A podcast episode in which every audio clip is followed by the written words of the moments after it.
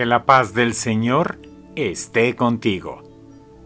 Te doy la bienvenida a este faro de luz, programa de la Comunidad Católica San Pablo de Guatemala para mostrar la luz de Jesús. Si vives con disgustos, incomprensión, indiferencia, odio, rencor, ira u otros sentimientos negativos, si sientes que la paz y la felicidad, el amor y la comprensión están lejos de tu alcance, el tema de hoy te ayudará a salir de todo ello, pues te mostrará cómo puedes sentirte verdaderamente importante, viviendo con paz y gozo permanente, rodeado de amor, del verdadero amor, amor del Padre Celestial ese amor que no encontrarás en ninguna persona, porque tu corazón puede ser lleno plenamente solo por ese amor, por el amor de Dios. Así que prepárate para escuchar cómo serás lleno de ese amor que has estado buscando con el tema Aprendiendo a Amar.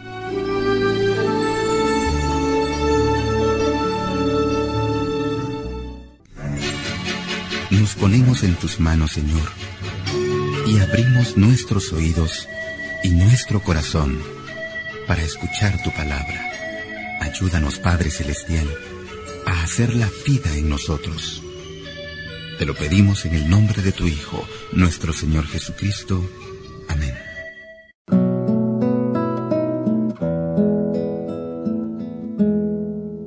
Aun cuando no estemos conscientes de ello, la mayor necesidad del ser humano es el de ser amados.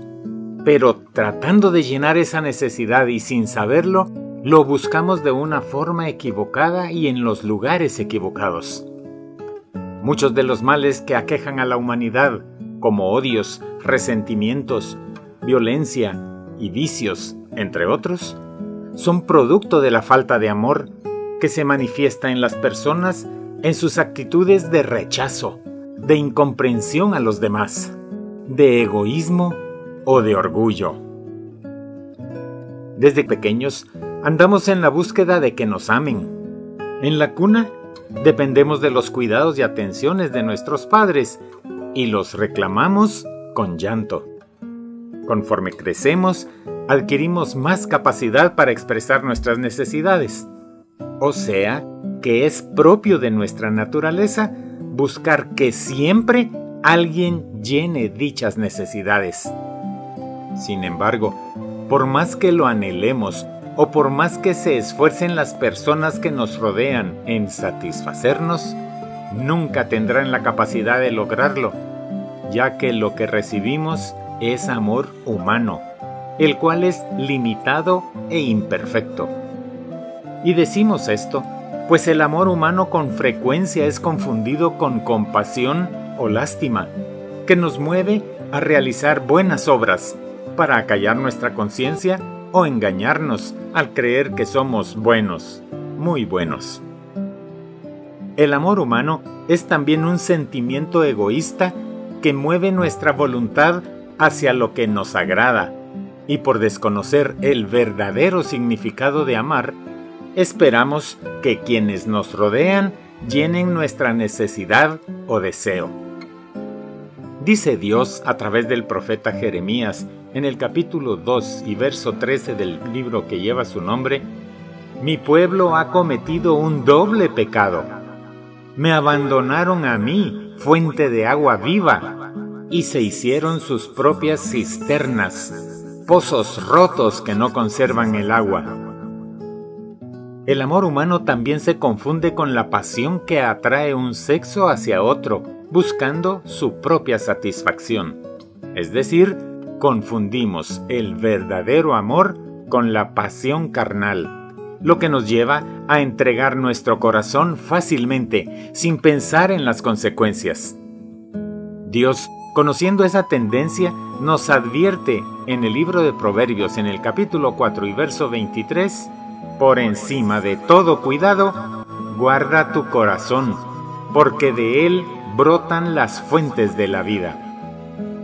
Ahora bien, aun cuando el amor humano puede satisfacernos temporalmente, estará condicionado por el egoísmo o la falta de autocontrol. Decimos que egoísmo, pues el amor humano busca principalmente la satisfacción personal, lo cual nos producirá insatisfacción y frustración, pues nadie puede llenar nuestras necesidades plenamente. Al amor humano también lo condiciona nuestra falta de autocontrol, pues en esa búsqueda de sentirnos amados dejamos que el egoísmo, los celos, la ira, la pasión y la lujuria, entre otros sentimientos, dirijan nuestras vidas, como nos hace ver San Pablo en su carta a los Gálatas, en el capítulo 5, versos del 19 al 21 en su primera parte. Ahí leemos, es fácil ver lo que hacen quienes siguen los malos deseos. Entiéndase aquí los deseos de la carne. Cometen inmoralidades sexuales, hacen cosas impuras y viciosas, mantienen odios, discordias y celos. Se enojan fácilmente, causan rivalidades, divisiones y partidismos. Son envidiosos, borrachos, glotones y otras cosas parecidas.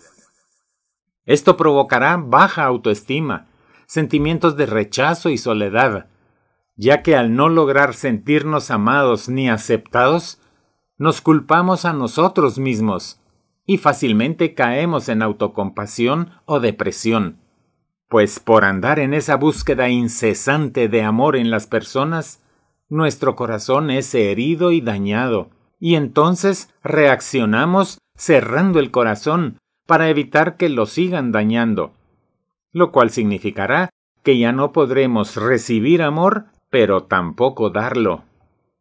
Otra reacción es que nos volvemos desconfiados e insensibles, hasta cínicos, que no creemos ni en nosotros ni en nadie. Es decir, que somos incapaces de esperar algo bueno de los demás. O bien reaccionamos volviéndonos temerosos e inseguros, convencidos de que nadie nos ama, pues creemos que no valemos nada para los demás. Pero debemos saber que existe un amor capaz de satisfacernos plenamente, el amor de Dios.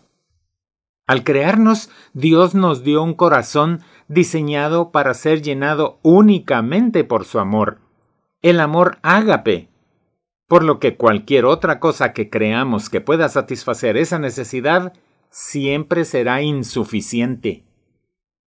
San Agustín decía Mi alma no encontrará descanso hasta que repose en ti, oh Señor. El amor ágape es el amor que proviene del corazón de Dios y se caracteriza porque siempre busca el máximo beneficio de la persona amada. Dios nos ama tanto que desea tener una relación personal con nosotros. Esto significa una relación estrecha. Nos acepta tal y como somos, con nuestras cualidades y defectos. Nos perdona y limpia cuando reconocemos con humildad que le hemos fallado.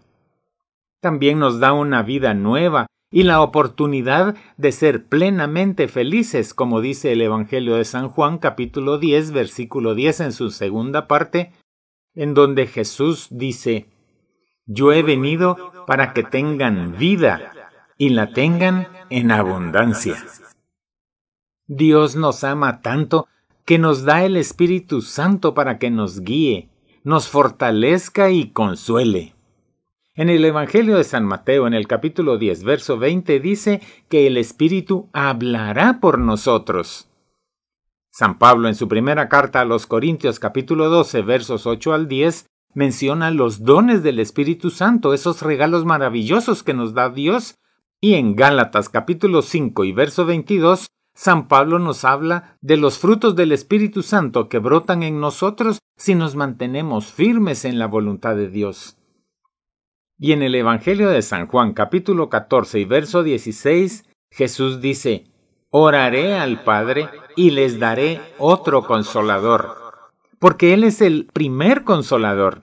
Luego vendrá el Espíritu Santo a consolarnos y se mantendrá con nosotros. También nos da su palabra para que lo conozcamos a Él y su voluntad para nuestra vida. Por eso es tan importante que leamos, estudiemos y meditemos las Sagradas Escrituras.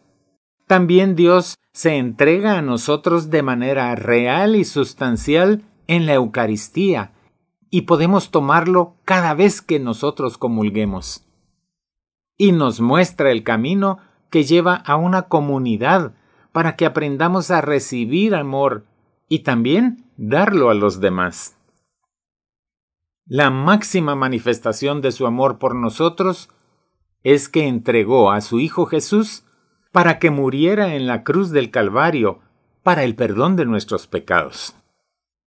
En el Evangelio de San Juan capítulo 3 versículo 16, el llamado versículo de oro, dice, Dios amó tanto al mundo que dio a su Hijo único para que todo aquel que cree en Él no muera, sino que tenga vida eterna.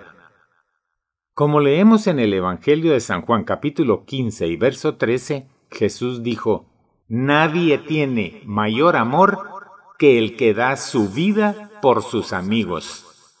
Y manifestó su amor por nosotros al entregarse a la muerte, y muerte en la cruz, porque sabía que era la única manera en que tanto tú como yo pudiéramos recuperar nuestra amistad con Dios Padre.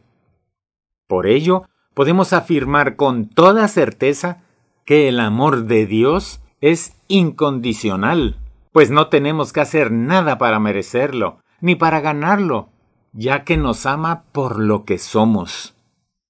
Además es digno de confianza, pues como conoce nuestras necesidades, nunca nos fallará. En el libro de Josué capítulo 1 y verso 5, Dios prometió, Yo estaré contigo sin dejarte ni abandonarte jamás. Pero esto implica que debemos haber tomado la decisión de obedecer las normas y mandamientos de Dios Padre, pues sus promesas son para sus hijos y son hijos suyos quienes, admitiendo que han andado por caminos equivocados, dejan el pecado y con corazón arrepentido se vuelven a Dios y aceptan a Jesús como su Señor y Salvador.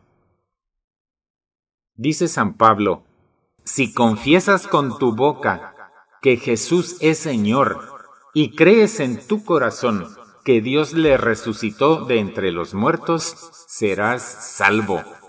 Pues con el corazón se cree para conseguir la justicia y con la boca se confiesa para conseguir la salvación. Carta a los Romanos capítulo 10 versos 9 y 10. Y como dijo Pedro, lleno del Espíritu Santo, Yo sé, hermanos, que obraron por ignorancia Arrepiéntanse, pues, y conviértanse para que sus pecados sean perdonados.